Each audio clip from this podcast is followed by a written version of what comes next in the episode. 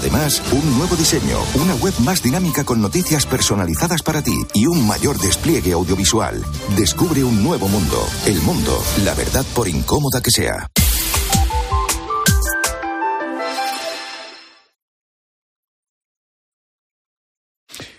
Son las 10, las 9 en Canarias. ¿Qué tal, señor Ángel Expósito? Seguimos con la linterna encendida de este jueves.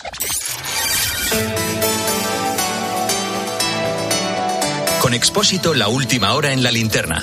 Cope, estar informado. Hoy es un día para hablar de leyes. Las leyes sirven para ordenar la convivencia de una sociedad que en muchos casos está muy dividida. Digo esto porque este jueves se han aprobado dos leyes de gran calado social que regulan cuestiones de la esfera más íntima de la persona y que tienen consecuencias y que van a tener muchas consecuencias. Me estoy refiriendo a la ley del aborto y a la llamada ley trans. Tenemos una nueva ley del aborto, no confundir con la del Constitucional de hace unos días que aprobó la ley de Zapatero. No, no, no. La de hoy se llama Ley de Salud Sexual y Reproductiva y de Interrupción Voluntaria del Embarazo. Como ves, deja claro desde el principio el sesgo, ya que la palabra aborto no aparece en su enunciado. Vamos a repasar algunos de sus puntos. En primer lugar, la nueva ley no cambia los plazos de la anterior, permite el aborto hasta las 14 semanas e incluso en determinados supuestos hasta las 22 semanas. Estos son, ojo, cinco meses, ¿eh? Segunda cuestión. No será necesario el consentimiento de los padres cuando las chicas tengan 16 o 17 años o si tienen alguna incapacidad intelectual. Si hay problemas con los progenitores de las menores de 16, resolverá un juez. Es decir, si tu hija de 15 años quiere hacerse un tatuaje, necesita tu autorización, pero para abortar, no. Siguiente punto. La información. La ley establece que no se podrá facilitar a las mujeres que vayan a abortar información sobre ayudas a la maternidad. Claro, si cuando te vas a someter a una operación quirúrgica se te informa de todo y hasta tienes que firmar los consentimientos, ¿te acuerdas, no? ¿Por qué no se puede informar a una mujer sobre las alternativas que existen en caso de que necesite ayuda? Se eliminan los tres días de reflexión que tenían las embarazadas antes de someterse a un aborto. Precisamente sobre este punto, un informe del Poder Judicial asegura que este requisito de legalidad no solo está presente en las legislaciones de otros países, sino que al estar indisociablemente unido a la información y a la prestación del consentimiento, es un presupuesto necesario para una adecuada formación de la voluntad y para tomar la decisión de manera consciente. Y una última cuestión. Se obliga a crear listas de médicos objetores. Ante esta medida, ¿qué piensan los médicos? Luisa González es vicepresidenta del Colegio de Médicos de Madrid y ha estado en Mediodía Cope. Tiene claras implicaciones en eh, discriminatorias laborales, especialmente para la gente joven, y porque tiene también un problema, afecta a los pacientes porque mm, les aparta de los médicos que querrían atenderles hasta el final de su vida, ¿no? Considera que hay discriminación laboral y pone en riesgo de abandono terapéutico a algunos profesionales que se hayan inscrito como objetores. Eso en cuanto al aborto. Pero te decía que hoy se han aprobado dos leyes. La segunda de esas leyes es la ley trans. Puntos. El primero es la autodeterminación de género. Son las personas quienes deciden si son trans o no. Basta con ir al registro civil y el trámite dura unos cuatro meses. En teoría, otra cosa es la administración. Bueno, no es necesaria una evaluación médica. Los mayores de 16 años podrán hacerlo sin permiso de los padres. Entre los 14 y los 16 solo podrán con permiso paterno. Y entre los 12, ojo, desde los 12 años a los 14, con autorización del juez. Con menos de 12 años podrán cambiar el nombre en el DNI, pero no el género. Resumiendo, se permite cambiar de sexo sin informes médicos, psicológicos o psiquiátricos, aunque seas menor. Segundo aspecto, el que tiene que ver con los tratamientos de hormonas. Se abre la puerta a que los menores, si tienen más de 16 años, puedan recibir tratamiento sin permiso de los padres. Tercer aspecto. Se prohíben las terapias de conversión o aversión, aunque la propia persona esté interesada en hacerlo. Se limita de esta forma la exploración de un profesional, de un médico que puede investigar por qué está sucediendo esta disforia de género y también acompañar al paciente. Esto es lo que dice la ley, pero hay que ver, hay que hacer varias consideraciones. Se aprueba aquí en España cuando los países de nuestro entorno están rectificando, están volviendo hacia atrás. Reino Unido, Francia, Suecia, Noruega, Finlandia se están arrepintiendo de lo que legislaron. Han dado marcha atrás en la hormonación de menores, recomendando cautela extrema y acompañamiento psicológico. Además, de la misma forma que la ley del sí es sí tiene consecuencias, ahí tenemos los cerca de mil ah, delincuentes sexuales o violadores premiados en sus condenas, la ley trans también las tiene. Mira un ejemplo.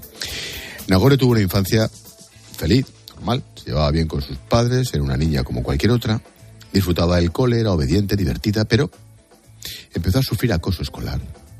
Sus compañeros de clase se metían con ella por su cuerpo, por eso en la adolescencia tomó una decisión. Bueno, yo a los 15 años me empecé a declarar trans y fue a raíz de una serie de problemas que tenía yo, eh, problemas de autoestima y, y bueno, había sufrido bullying desde hacía varios años por mi cuerpo y todo eso hizo que acabase yendo a una psicóloga y me sugirió que igual mis problemas de autoestima venían de que yo era trans porque yo ocultaba mi cuerpo.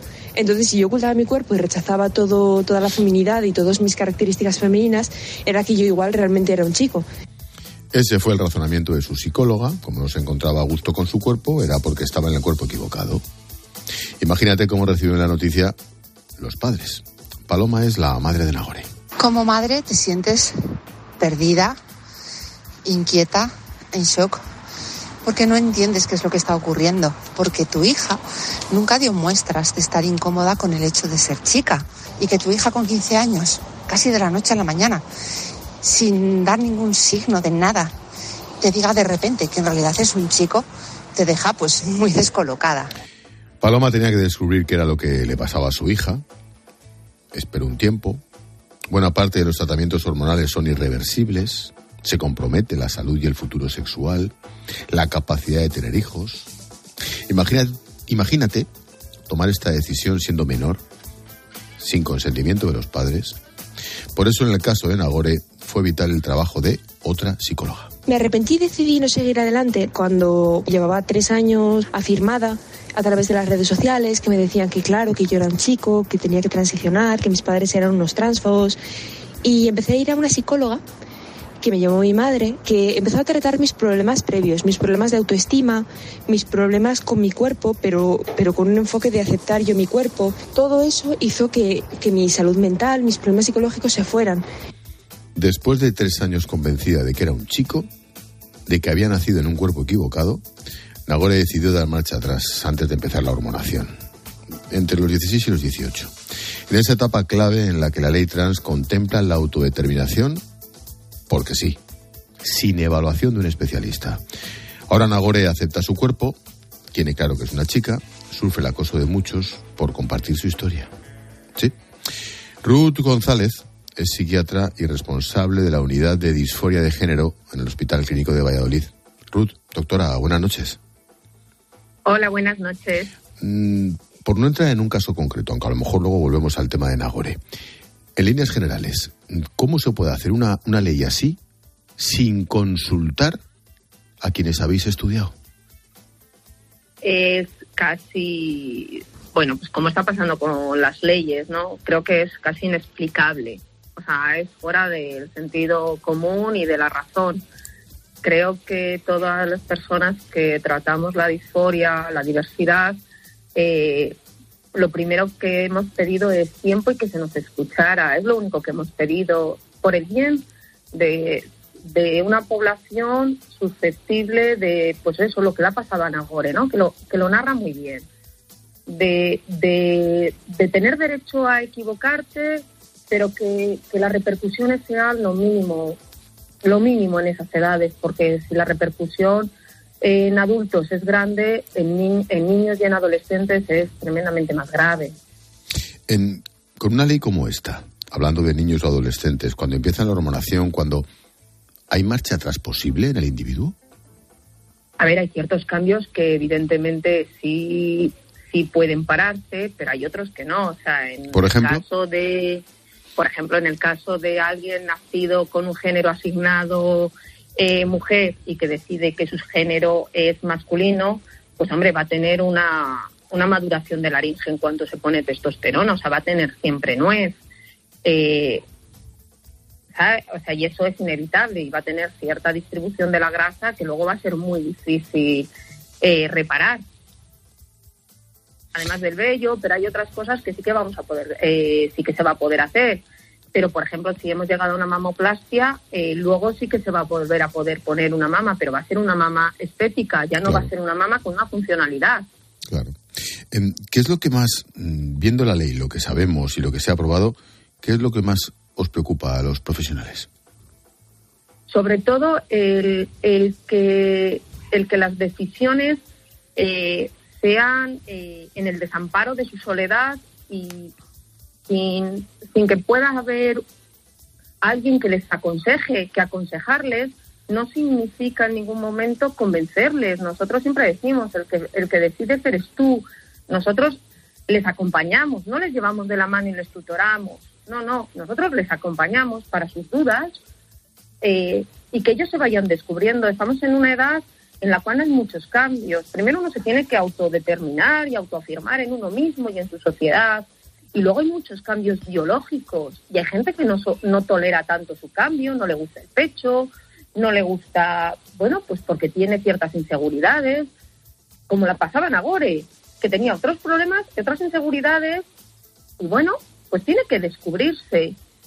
Eh, y no pasa nada. Y entonces hay que darles tiempo. Si el tiempo no es malo para nada, enseñar a un adolescente que con tiempo uno lleva a una convivencia entre su yo, eh, tampoco pasa nada, es un aprendizaje vital. La inmediatez y la, y la impulsividad, eso ya lo tienen aprendido. Si además nosotros se lo favorecemos, ¿qué aprendizaje es? O sea, me voy al registro, me dan tres meses para que me lo piense, lo cambio, llego a mi casa, me he reafirmado. Eso sí, luego sí que tengo derecho a tres veces cambio ¿De verdad es que nadie sabe la ruptura que hay en una casa con eso?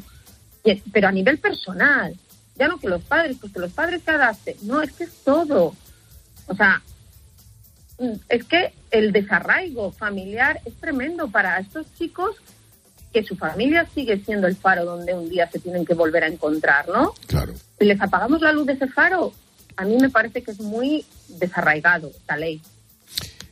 ¿Qué crees que ocurrirá a partir de ahora, doctora? Vamos a asistir, no sé si a un boom, va a ir mucha más gente a la consulta del clínico de Valladolid con esta historia.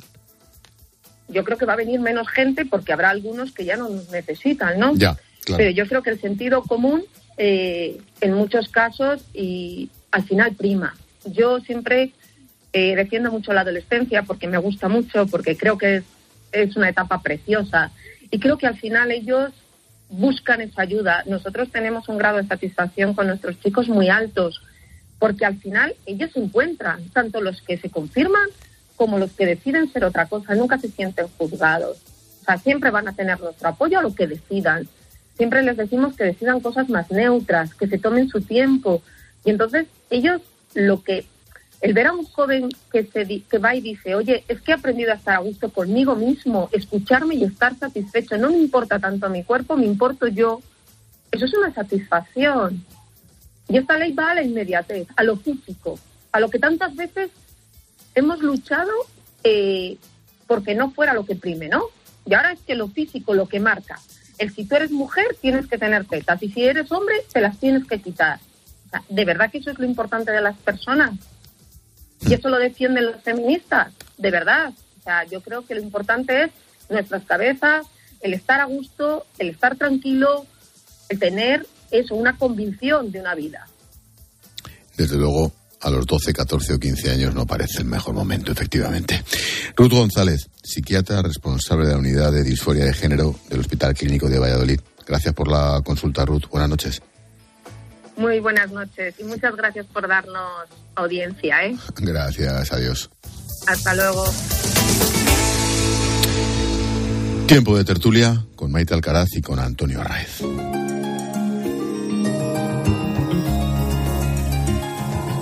Escuchas la linterna. Con Expósito. Cope, estar informado. Tertulia, Antonio Arraez, ¿qué tal? Buenas noches. Hola, buenas noches. Maite Alcaraz, ¿cómo estás? Buenas noches. Muy buenas noches. Um, ya lo habéis oído. Si tuviéramos que poner un titular al día de hoy.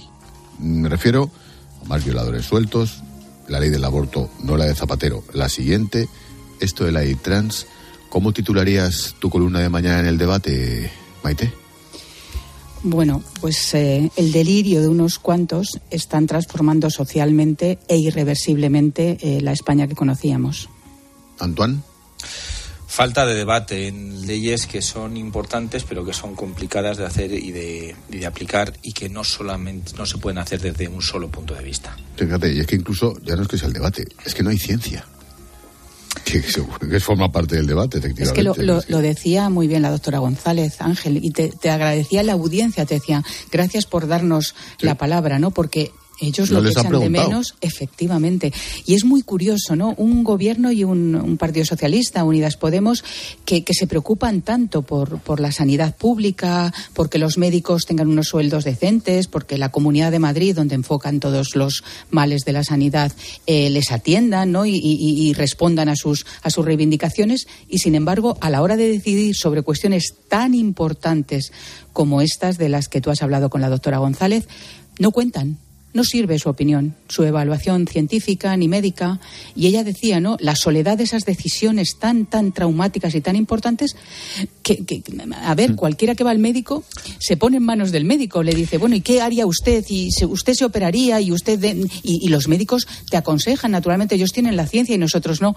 Bueno, pues en un caso tan importante como este, los médicos no cuentan, la ciencia no cuenta. Con 16 años, mirad a vuestro alrededor, ¿eh? O sea, yo, lo- yo soy el primero, ¿eh? Miro para mi casa, la de enfrente, la familia, los hijos de los amigos, las hijas. Digo, con 15, 16 años, ¿tienen cabeza para eso? ¿La tenía yo? Pero, ¿estamos locos? No sé, te he cortado, Antonio. No, es una decisión complicada. Ellos, desde el Ministerio de, de Igualdad, lo que dirían es que han contado con las personas afectadas, que son los colectivos que los estaban reivindicando.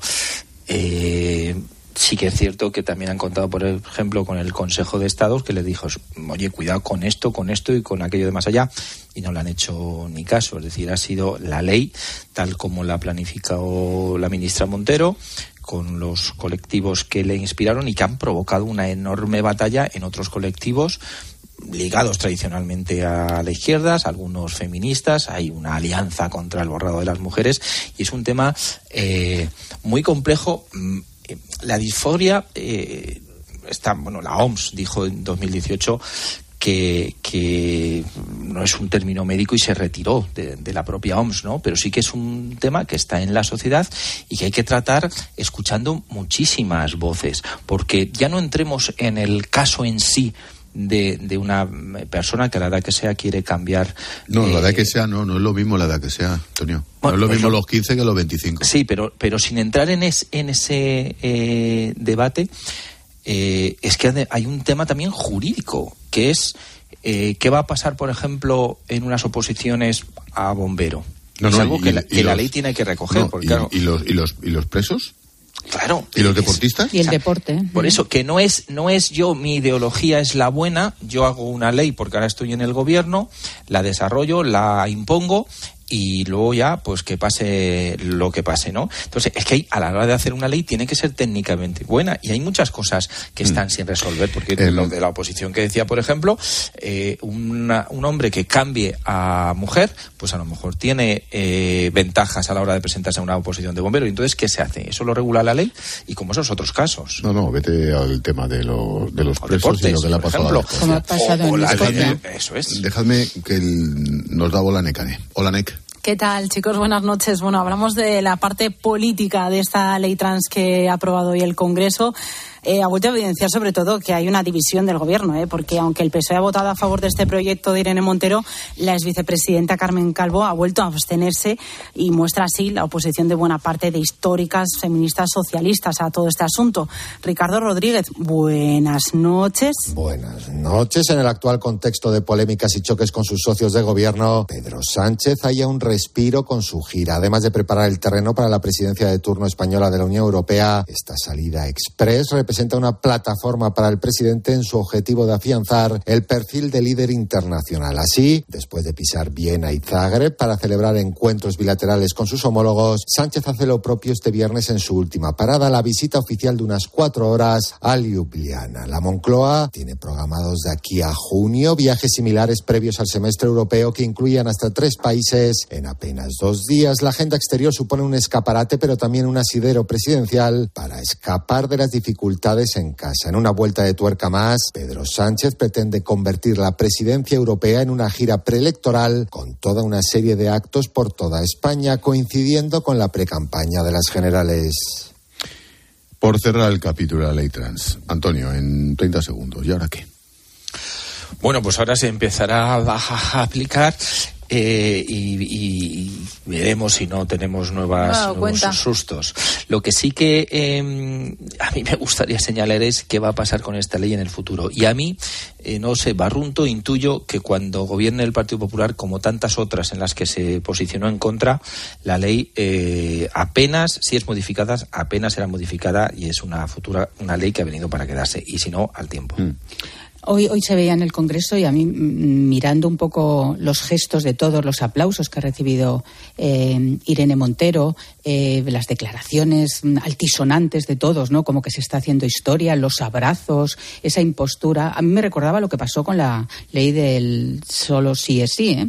Eh, y por tanto yo creo que es un mal presagio. Se le ha advertido hoy por parte de la oposición a la ministra que esto también tenía eh, algunas fisuras jurídicas que podría eh, volver a poner sobre la mesa una inseguridad jurídica para muchísimas personas, porque, porque esto, desde luego, yo creo em, que no tiene solamente una vertiente médica y personal, sino jurídica y habrá muchas familias. Bueno, el Reino Unido, tú decías Ángel, todos los países que han echado marcha atrás, el Reino Unido eh, tiene ya más de mil demandas, el Estado como tal, por haber aprobado una ley de la que luego han tenido que echar marcha atrás, como casi todos los países nórdicos y todos los que han ido por en delante. Escocia ha dimitido la primera ministra, entre otras cosas, eh, porque no sabían dónde pone, en qué cárcel eh, poner a una persona. Por eso digo, La por de eso digo. la de mujeres. Por eso digo que, que, mm, ojalá que no, fíjate, ojalá que no como país. Yo, yo así lo deseo. Pero me temo que vamos también a sufrir un conteo en este caso, a partir de los próximos meses, de personas que hayan tomado determinadas decisiones gracias a esta ley trans y finalmente em, quieran que sea reversible y en muchos casos ya será irreversible, muchos de esos casos. ¿eh? Em, segunda ley, en el asunto del día. La ley del aborto, Necane. que hoy también ha recibido esa luz verde por parte del Congreso. eh, ha salido adelante con 185 votos a favor, tres abstenciones, 154 en contra. Los del PP, Vox y Ciudadanos y el de Ferran Bell, que ha roto la disciplina de voto del PDCAT. Y recordamos las principales novedades. Elimina los tres días de reflexión que tenían las embarazadas. También retira la información que recibían sobre ayudas a la maternidad permite esta ley a las menores de edad abortar sin consentimiento paterno y obliga a crear listas de profesionales sanitarios objetores. Maite. Abortar es una de las decisiones, yo creo, más duras, eh, complejas y con mayores implicaciones morales que a la que debe enfrentarse eh, una mujer. Y, y en este asunto, como en la ley trans, eh, este gobierno eh, actúa con una frivolidad que a mí me parece escalofriante, absolutamente escalofriante, y de nuevo desprotegiendo, en este caso, a las menores, que les dejas tomar eh, una decisión de la que también se pueden arrepentir sin ni siquiera tener a sus padres eh, a su lado.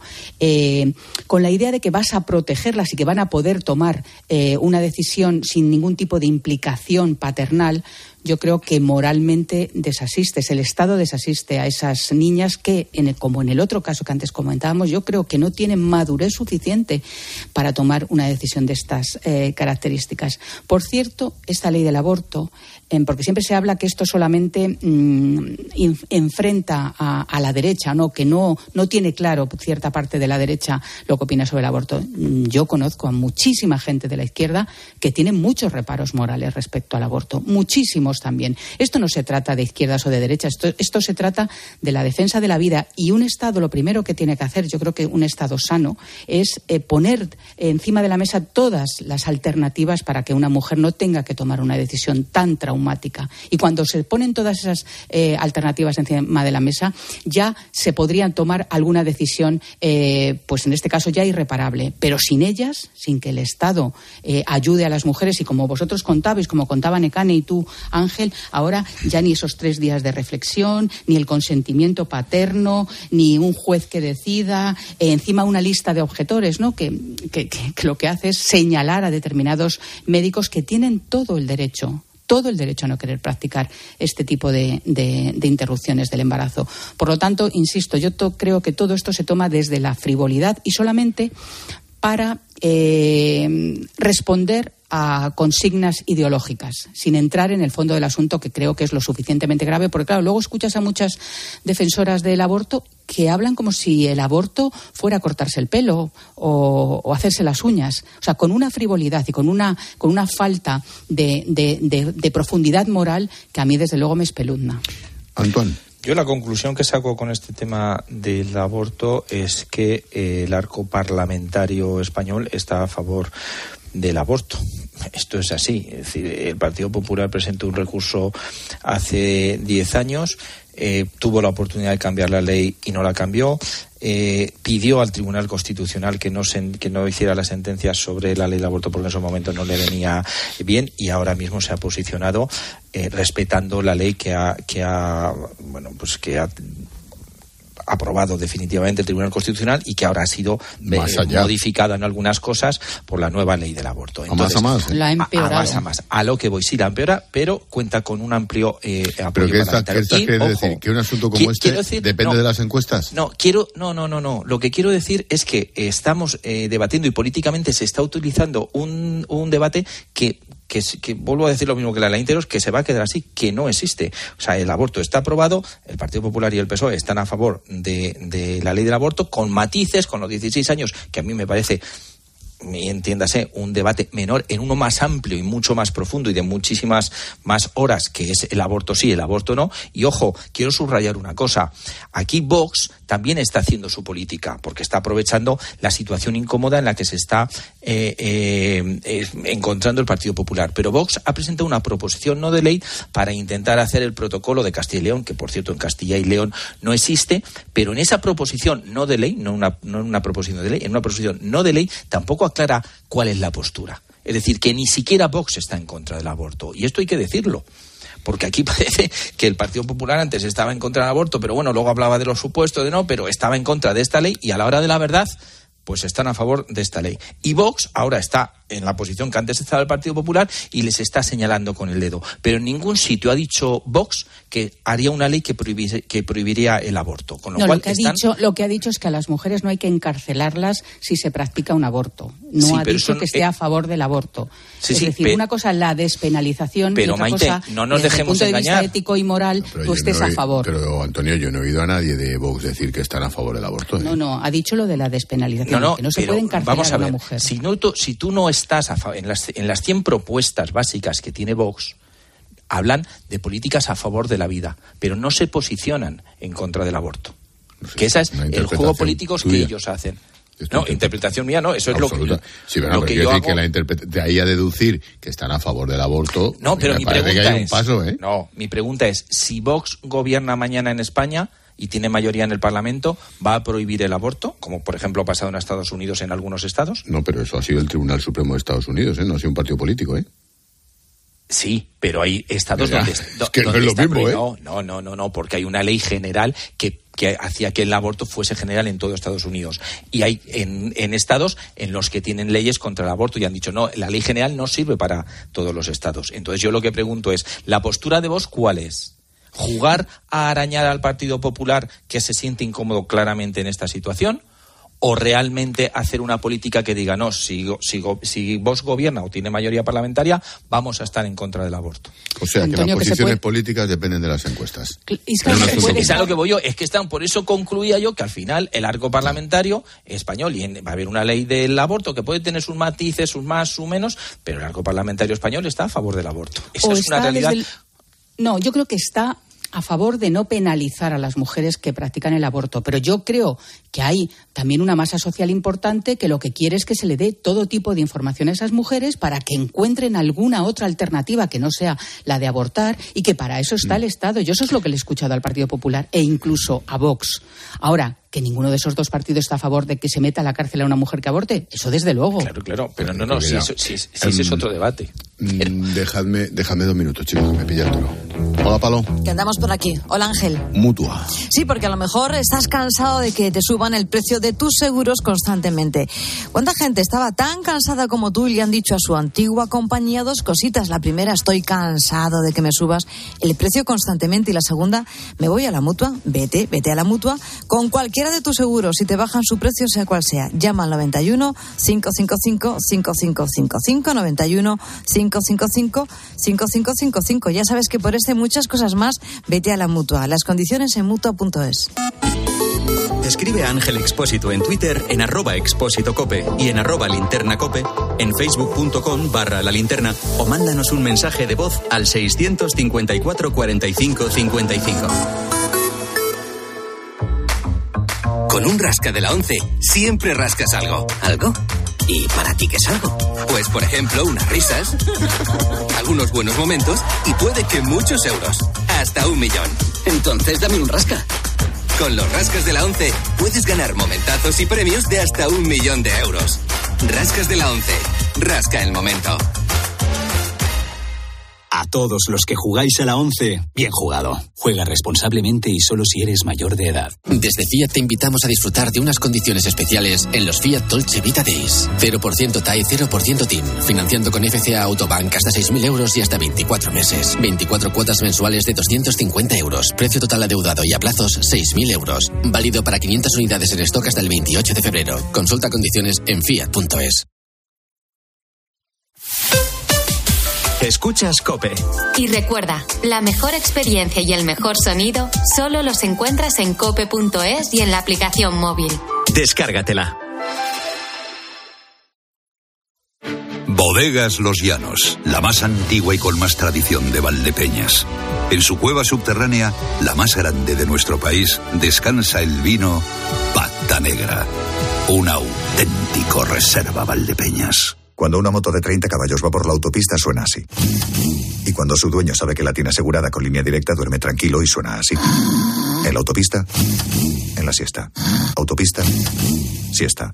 Autosiesta. Con el seguro de moto de línea directa tienes asistencia en viaje desde el kilómetro cero y cobertura de casco, guantes y cazadora. Cámbiate y te bajamos el precio de tu seguro de moto sí o sí. Ven directo a lineadirecta.com o llama al 917-700-700. El valor de ser directo. Consulta condiciones. Donde pongo el ojo, pongo la oferta. Dos gafas de marca con antirreflejantes por solo 89 euros. Infórmate en soloptical.com.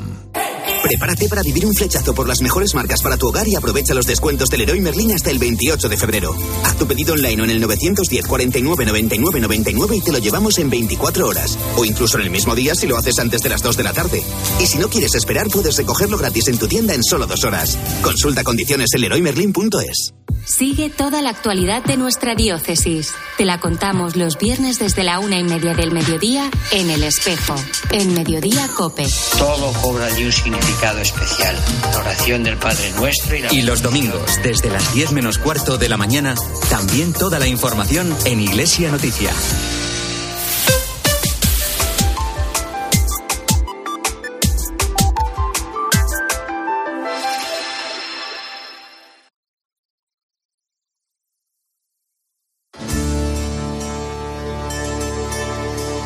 Expósito. La linterna. Cope. Estar informado.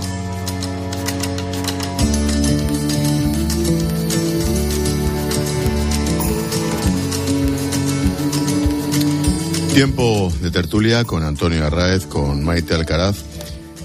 Necane, la propuesta de Maite, ¿cuál es?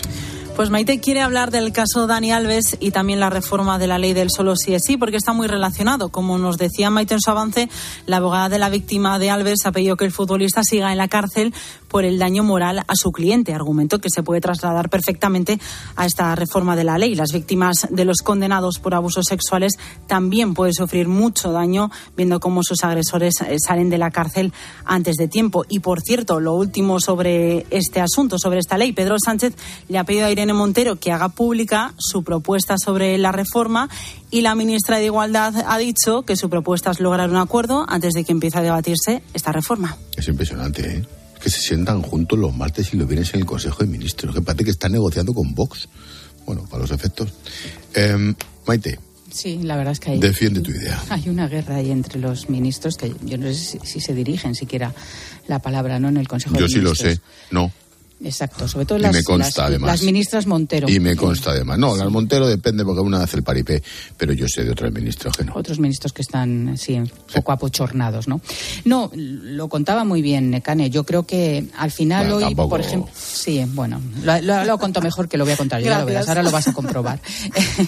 Eh, al final la- la- lo que ha hecho la, la abogada de, de la víctima de Alves es decir un- una perogrullada. Lo que pasa que ahora todo esto es revolucionario, decir obviedades, y es que a una víctima, eh, cuando ves salir de la cárcel, en este caso cárcel preventiva, es decir, sin ser juzgado y todavía con la presunción de inocencia por delante, al que, al que ella considera o al que señala como la persona que le ha, que ha abusado sexualmente de ella, pues mm, eh, entraña un daño moral importante para la víctima. Y esto yo lo traslado a lo que está ocurriendo con la ley del solo es sí es sí y lo que dicen sus patrocinadoras, las ministras Montero y One Belarra. Y es que no es tan importante el peso punitivo y que prácticamente vienen a decir que qué más da cuatro años que dos. Eh, que eso no es lo importante no en el caso de una de una condena. Pues sí sí lo es y es el problema que tiene esta ley y lo que está ocasionando la revictimización de muchas mujeres, eh, en fin, e incluso hombres, porque también hay pederastas que están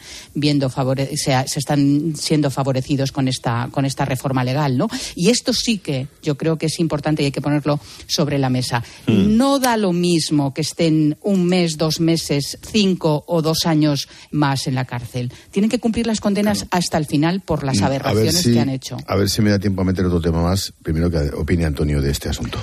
Básicamente, totalmente eh, eh, de acuerdo. Es que es importante porque el miedo, la inseguridad que siente una mujer cuando sabe que su agresor ha salido, aunque sean nueve meses, pues es obvio, es obvio que, apuntabas tú, eh, Ángel, o sea, Pedro Sánchez, eh, bueno, se habla con todo el gobierno, hay ministras que entre ellas no se hablan, pero en cualquier caso la situación en el gobierno está ahora mismo es, hemos cometido un error que eh, nos está arañando muchísimos votos y hay que solucionarlo. Y aunque los dos dicen que no van a romper, Pedro Sánchez está dispuesto clarísimamente a modificar esto, que por cierto no va a servir de nada porque no tiene efectos retroactivos, para por lo menos poder decirle a la opinión pública que se equivocaron y que lo han intentado corregir.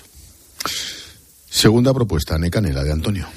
Y hablamos de los descuentos a los precios, porque Podemos ha lanzado esa nueva propuesta para hacer frente al precio de la cesta de la compra, una idea que el ministro Planas ya ha descartado totalmente. Los morados quieren bonificar un 14,4% el precio de la cesta básica, porque dicen que la rebaja del IVA en algunos productos no es suficiente. Las medidas también pasarían por hacer un control semanal de los precios y también multar a los supermercados que se aprovechen para elevar los beneficios.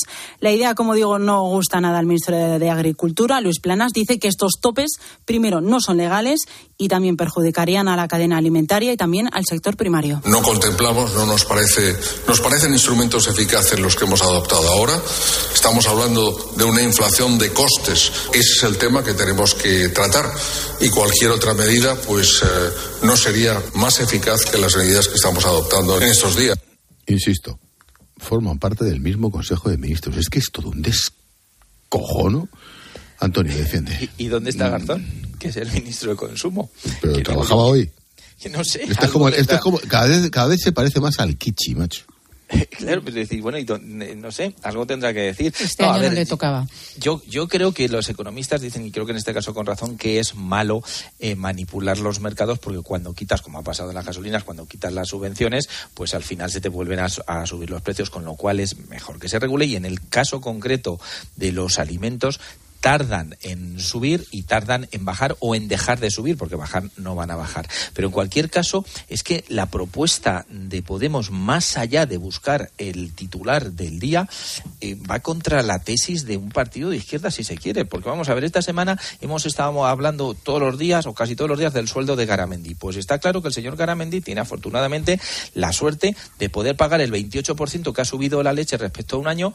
En, bueno, pues le saldrá más cara, pero la puede pagar. Pero hay gente que no, con lo cual si quieres ayudar, como dijo el Banco de España, tienen que ser ayudas directas, dar 400, 500, 300 euros, los que sean, a a familias con rentas específicamente bajas. Porque si tú das, como han dicho esto, un 14% de descuento a todo el mundo, es decir, al, al señor que está en el, o señora que está en el paro que cobra poco, y tiene tres hijos o al ejecutivo que cobra un, un dineral, no voy a entrar en el debate merecido o no, por supuesto, eh, pues es que son, son, son medidas contra la tesis de Podemos, que lo que hacen es, una vez más, decir, vamos a hacer un descuento, da igual, general para todo el mundo, y los malos, el dueño de Mercadona. Hombre, por Dios, un poco de seriedad. Yo muy rápido. El ministro Plana sabe de qué habla. Por primera vez hay una voz autorizada en el gobierno que dice las verdades del barquero y es que todas las recetas estas de intervenir los mm, precios, intervenir la cesta de la compra, los mercados y todo esto eh, resultan precisamente lo que ha dicho Antonio, que al final se disparan los precios y, esto forma parte de esa estrategia de criminalizar a todo el mundo. Ahora son las grandes distribuidoras, ante las energéticas, también Garamendi, aquel que pasaba por allí y al final el gobierno lo que tiene es que tomar decisiones. Ha tomado, por la de bajar el IVA, que no se ha visto reflejado y por esa vía tiene que, que, que tomar decisiones. Todo lo demás es eh, criminalizar a un sector que es el sector productivo, que es el que de verdad da puestos de trabajo, que probablemente haya abusos naturalmente, pero como ha dicho el ministro Planas, el gobierno tiene que hacer lo que está en su mano. Todo lo demás depende del mercado y que yo sepa estamos en una economía de mercado, salvo que quieran planificarla, que es lo que, a lo que está Podemos. Claro, que tengo que por ahí van los tiros. Eh, está por ahí Julio César Herrero. Hola. ¿Qué tal? Buenas noches. Muy bien. ¿Y tú? Pues aquí, en Barna. Eh, ya, ya, ya te escucho, ya te Bonanit. escucho. Bonanita tu Tom. Hola Maite. ¿Qué tal, Julio? Ah, todo muy bien. Hola Antonio. Hola, te noto grandioso, como siempre. Eh, sí, sí, sí. I- Inmenso, calla un poco tú. Bueno, esta, esta casa lleva todo el día centrada en la salud mental. ¿Has, to- el has tos- has tosido por algo la carraspera?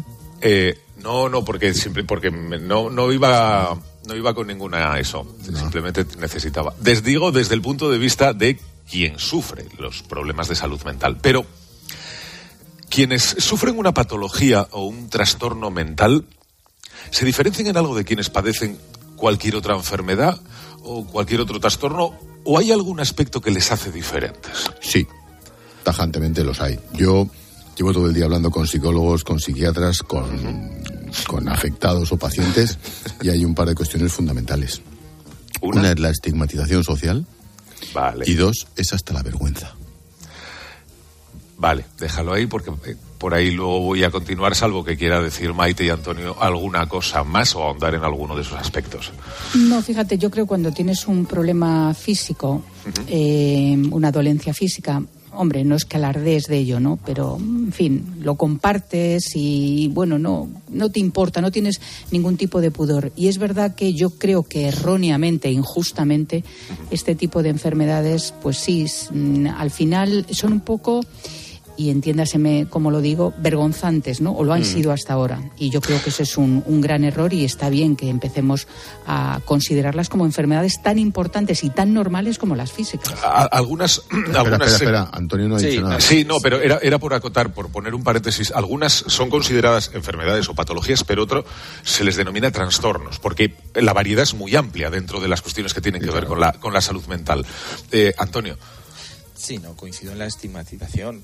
Es decir, son enfermedades, no son culpables. Cuando uno tiene eh, cáncer no tiene la culpa y cuando tiene uno tiene ansiedad, depresión o cualquier eh, enfermedad eh, psicológica no tiene la culpa, simplemente está enfermo y hay que.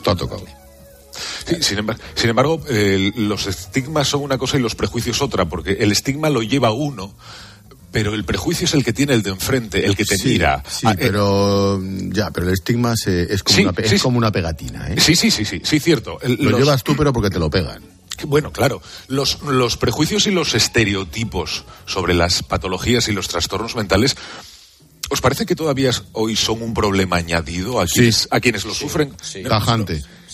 Según lo que dicen los expertos, digo porque hoy me lo están diciendo a mí, es que progresamos adecuadamente, pero sigue siendo un problema. Pero ojo, y puede ser, yo creo, un problema a la hora de resolver esa enfermedad, porque no la quieras mm, reconocer a tiempo, porque eso no permita eh, porque llegues tarde diagnosticarla a tiempo, claro, claro, claro. porque porque uno se va a operar de próstata y lo dice, me voy a operar de próstata, pero uno Hmm. tiene un, un problema mental y lo oculta y la ocultación hace a que se diagnostique más tarde o incluso no se diagnostique. Claro, porque uno mismo yo creo que trata de ocultarlo, o por lo menos mm, todos tendemos a no darle mucha importancia, eh, ya hasta que la situación es insostenible y tienes que acudir. Pero yo creo que eso, mm, como decía Ángel, creo que ha sido que mejoramos, ¿no? Eh, yo creo que poco a poco eso mm, se va normalizando, ¿no? Y, y ya se escucha, ¿no? En- entre tus entornos, bueno, pues yo voy al terapeuta, yo me estoy mirando esto, ¿no? Que creo que tengo un problema. Quizás sea de gente más joven, eso también es verdad, ¿no? ¿Por qué pensáis que existen prejuicios sobre los problemas mentales y no sobre los problemas digestivos?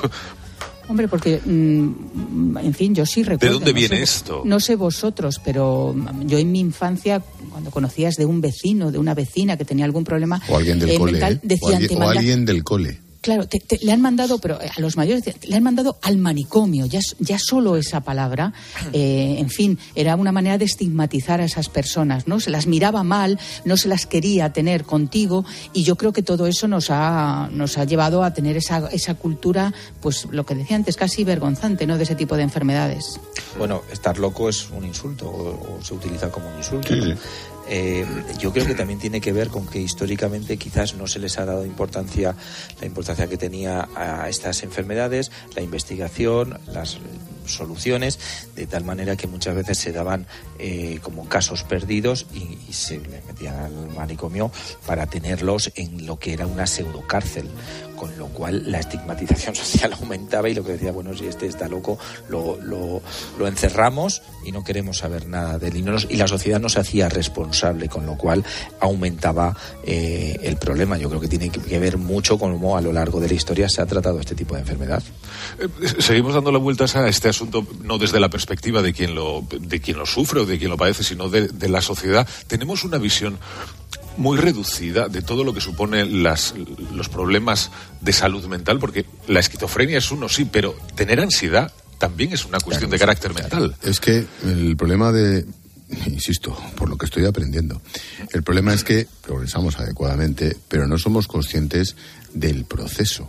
O sea, esa ansiedad, en muchos casos, no tratado a tiempo ni adecuadamente, termina en un suicidio. Deriva en otra. Termina en un, suicidio. Y, entre, entre un punto y el otro pasan años, pasan un montón de etapas, pasan muchos problemas y claro, hay que valorarlo en su justa medida y cuanto antes mejor. Cuanto que, antes mejor. Ángel dice progresamos adecuadamente y seguramente Hombre, quiero es así. decir- quiero decir que hay más es así, conciencia. Es así, claro, obviamente es así, ¿no? Lo mismo, De justo hecho, lo que de estáis hecho- haciendo hecho- hoy contribuye a Claro, eso. de hecho estamos hablando en esta tertulia algo que a lo mejor, no me voy muy lejos, ¿eh? Hace 10 años ni nos habíamos planteado. Claro, pero lo que quiero decir es que, por ejemplo, en el caso de la ansiedad, muchas veces se oculta porque nos da miedo reconocerlas y vivir con ansiedad y sufrirla durante mucho tiempo enmarca tu vida. Y la puede Pero da, da miedo, da miedo reconocer que se tiene ansiedad Claro, o, que claro. se, o que se asiste a un psicólogo para ayudar a superar la ansiedad. Da miedo. O las da dos miedo, cosas. Da miedo reconocerlo. Yo creo que son de las enfermedades eh, que más eh, nos cuesta eh, reconocerlas y decir, oye, yo necesito ayuda. Yo Sí, que es cierto que ahora, eh, porque yo conozco algunos casos, pues en los trabajos y tal, cuando alguien tiene ansiedad, eh, se le cubre, se le comprende y se, se ha normalizado más, afortunadamente, pero yo aún así creo que nos queda todavía. Seguro. Y luego también yo creo que se utilizan determinados eh, diagnósticos que no son tales, ¿no? Porque tú cuando tienes cerca a una persona, pues en el trabajo, en la familia, es que está un poco deprimido. Eh, la depresión es una enfermedad muy, muy seria. Eh, y no tiene nada que ver con la tristeza pasajera o con algún tipo de problema ¿no? que no sabes resolver. Y yo creo que ahí también eh, debemos ser cuidadosos, ¿no? porque mm, la depresión, cuando está diagnosticada, es una enfermedad que, como vosotros bien decíais, puede llevar a, a situaciones absolutamente límites y muy extremas. Pero puede, puede ser que se frivolice eh, por falta de conocimiento o, o, de, o, de, manera deliberada, porque a lo mejor dice, mira, es que está deprimido, y dice, no, en realidad tú lo que quieres decir es que está triste. No tiene nada que ver con estar deprimido y es que se haga por desconocimiento de lo que supone ser, tener una depresión. Pues probablemente porque hemos eh, eh, señalado con esa palabra a determinadas tristezas ocasionales tristeza, sí. que no tienen absolutamente nada que ver con el juicio clínico de una depresión, que es, son palabras mayores, ¿eh? Ibas y a ojo, decir alguien. Sí, sí, no, es que es un corte publicitario, pero, ah, vale. como es el tema, le voy a decir, ojo, uh -huh. es importante la inversión en la sanidad pública en este tema, ¿eh? Sí, te lo dicen, te lo dicen hasta las, por supuesto, las clínicas privadas, efectivamente, me lo han o sea, dicho. Es que, claro, es, es, que que, es evidente. Ojo, ojo, porque eh, si las listas de espera son largas, en psiquiatría son imposibles. Oye, en psiquiatría y en psicología clínica. En ¿eh? psicología. ¿Y por qué dices que es publicitario, si es verdad? No, no, porque bueno, porque el tema de la conversación está enfocado por Julio de otra manera. No, no, pero, pero es bueno, eso. que No, pero es pertinente, es, es pertinente, yo creo que sí. Por una vez ha hecho algo pertinente. Por una vez. Eh, sí. Lo he conseguido después de unos cuantos años. Ya, ya, te, ya te, puedes ir. Que um, tenéis la sensación de que se sigue asociando las cuestiones de salud mental o los problemas o patologías o a la agresividad. Bueno, es que es un, en, en algunos casos, no sé en qué porcentaje, es una causa-efecto. Sí. Sí. Sí, sí, tajantemente. En algunos casos es una causa-efecto. Y, quizá, a, a, y, y, por ojo, eso se generaliza a espera, otras que no tienen nada que ver. Puede ser, pero es una causa-efecto incluso en el propio paciente. De hecho, muchos problemas se detectan por la agresividad de uno consigo mismo. Ojo, sí. autolesión sí. en adolescentes, en adultos. Yo he contado hoy algún caso. Por lo tanto, cuidado que no siempre ocurre, por suerte, pero sí, ocurre. Sí, es un yo síntoma. Que, yo... Sí, son patologías ¿no? que derivan por ahí o que pues, son los principales síntomas. Pero bueno, luego también hay otras, Hombre, otro claro. tipo de dolencias eh, silentes, absolutamente. Oye, es que, quita, no, quitarse, que no la muestran... vida, quitarse la vida es una máxima agresividad. ¿eh? Sin duda, claro. Sí. Yo no me atrevo a, a, a, hablar de. Pues claro, ahí habrá un abanico de enfermedades enorme. Muy, muy amplio, pero, muy claro, amplio. Entonces, pues habrá algunas Mira, yo, que... yo he entrevistado a una señora que se llama Leticia que tuvo un cáncer y que está tratada, el cáncer ya hace años va a revisiones, pero está bien, pero está tratada por el psiquiatra del Hospital del Mar, la psiquiatra Silvia en el Hospital del Mar, está con las dos. Y ella fue a, a terapia y a consulta y ahí sigue por miedo.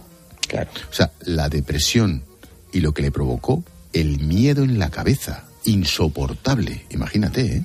Y claro, fue por miedo, eso... no fue por agresividad, fue por miedo. Hay, hay tantos casos, es pero que esto, es, esto Ángel, es muy común, ¿eh? Claro, ha mejorado, pero antes es verdad que cuando se detectaba un cáncer no había ese tipo de tratamientos psicológicos o psiquiátricos que requiere un enfermo que ha conocido un que tiene esa patología tan, tan gravísima, ¿no?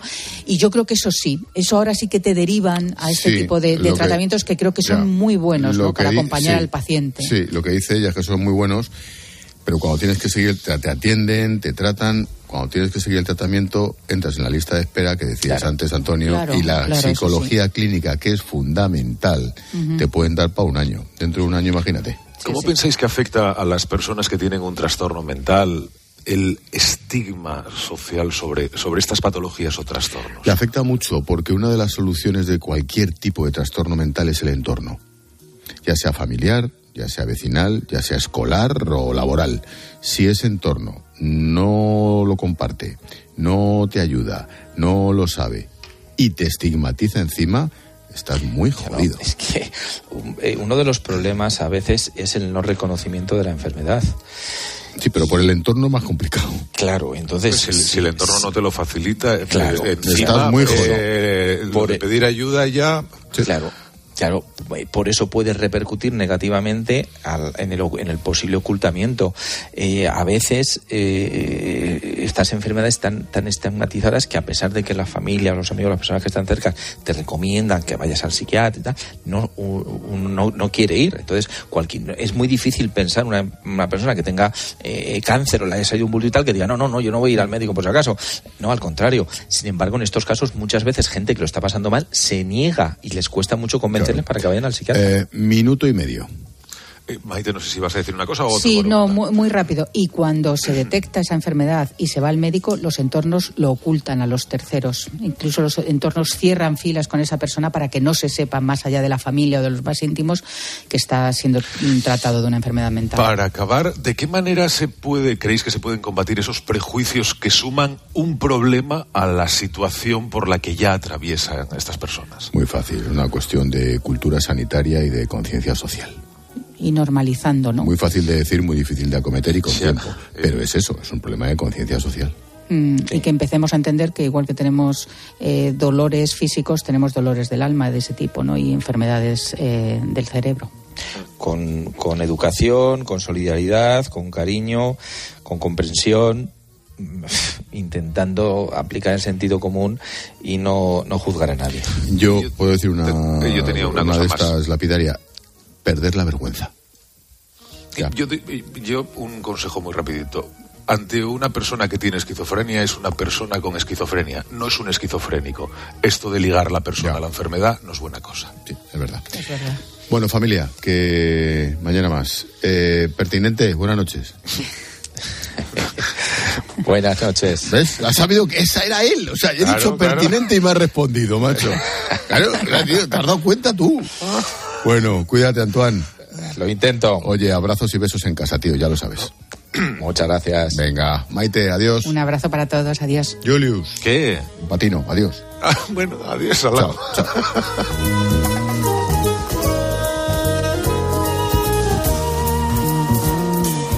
Expósito.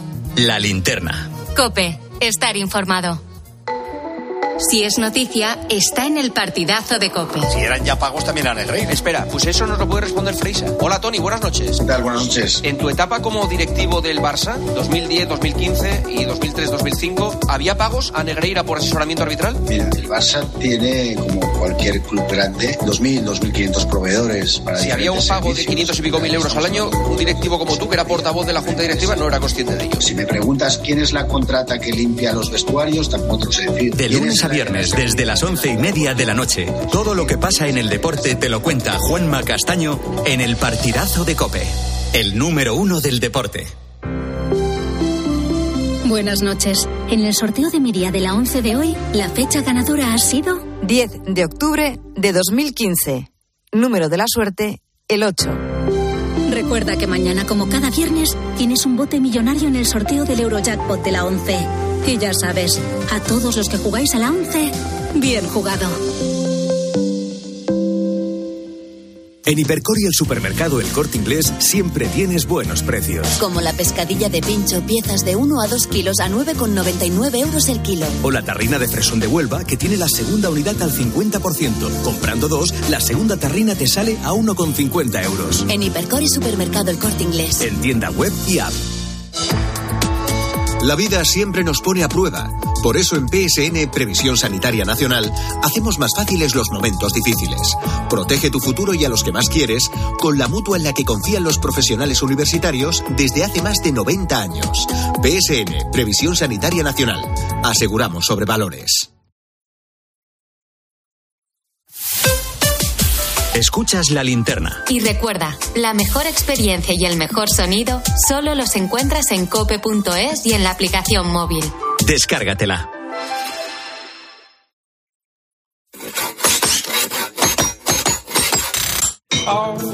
Si Hazlo tú mismo te suena a una gran canción de la radio, puede que simplemente se deba a Parkside. Herramientas potentes, máquinas de jardinería y un montón de accesorios. Descubre toda la gama de Parkside en parkside-diy.com. Tú puedes. Parkside. Tenemos por delante grandes noches de radio, seguro. La radio siempre. De lunes a viernes desde las once y media de la noche, todo lo que pasa en el deporte te lo cuenta Juanma Castaño en el partidazo de Cope.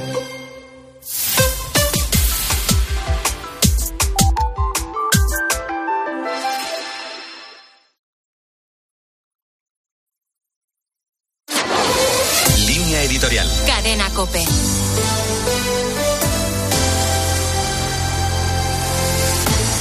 La semana pasada supimos que Daniel Ortega había decretado el exilio forzoso para 222 de sus compatriotas nicaragüenses y ordenado el encarcelamiento del obispo Rolando Álvarez, que se negó a emprender el exilio. Una vez en suelo estadounidense, alguno de los desterrados ha relatado sus días en prisión, en celdas de 5 por 5 metros cuadrados, sometidos a interrogatorios constantes, privados de derechos básicos y sometidos, ellos y sus familias, a tortura psicológica, vivieron hasta 20 meses algunos presos como Juan Sebastián Chamorro, uno de los candidatos a la presidencia que sufrió penas de cárcel. Ni la lectura de la Biblia, ha relatado Chamorro, les fue permitida.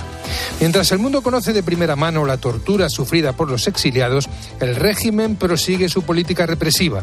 El gobierno de Nicaragua ha despojado de su nacionalidad, acusados de traición a la patria, a 94 ciudadanos, a los que además ha declarado prófugos de la justicia.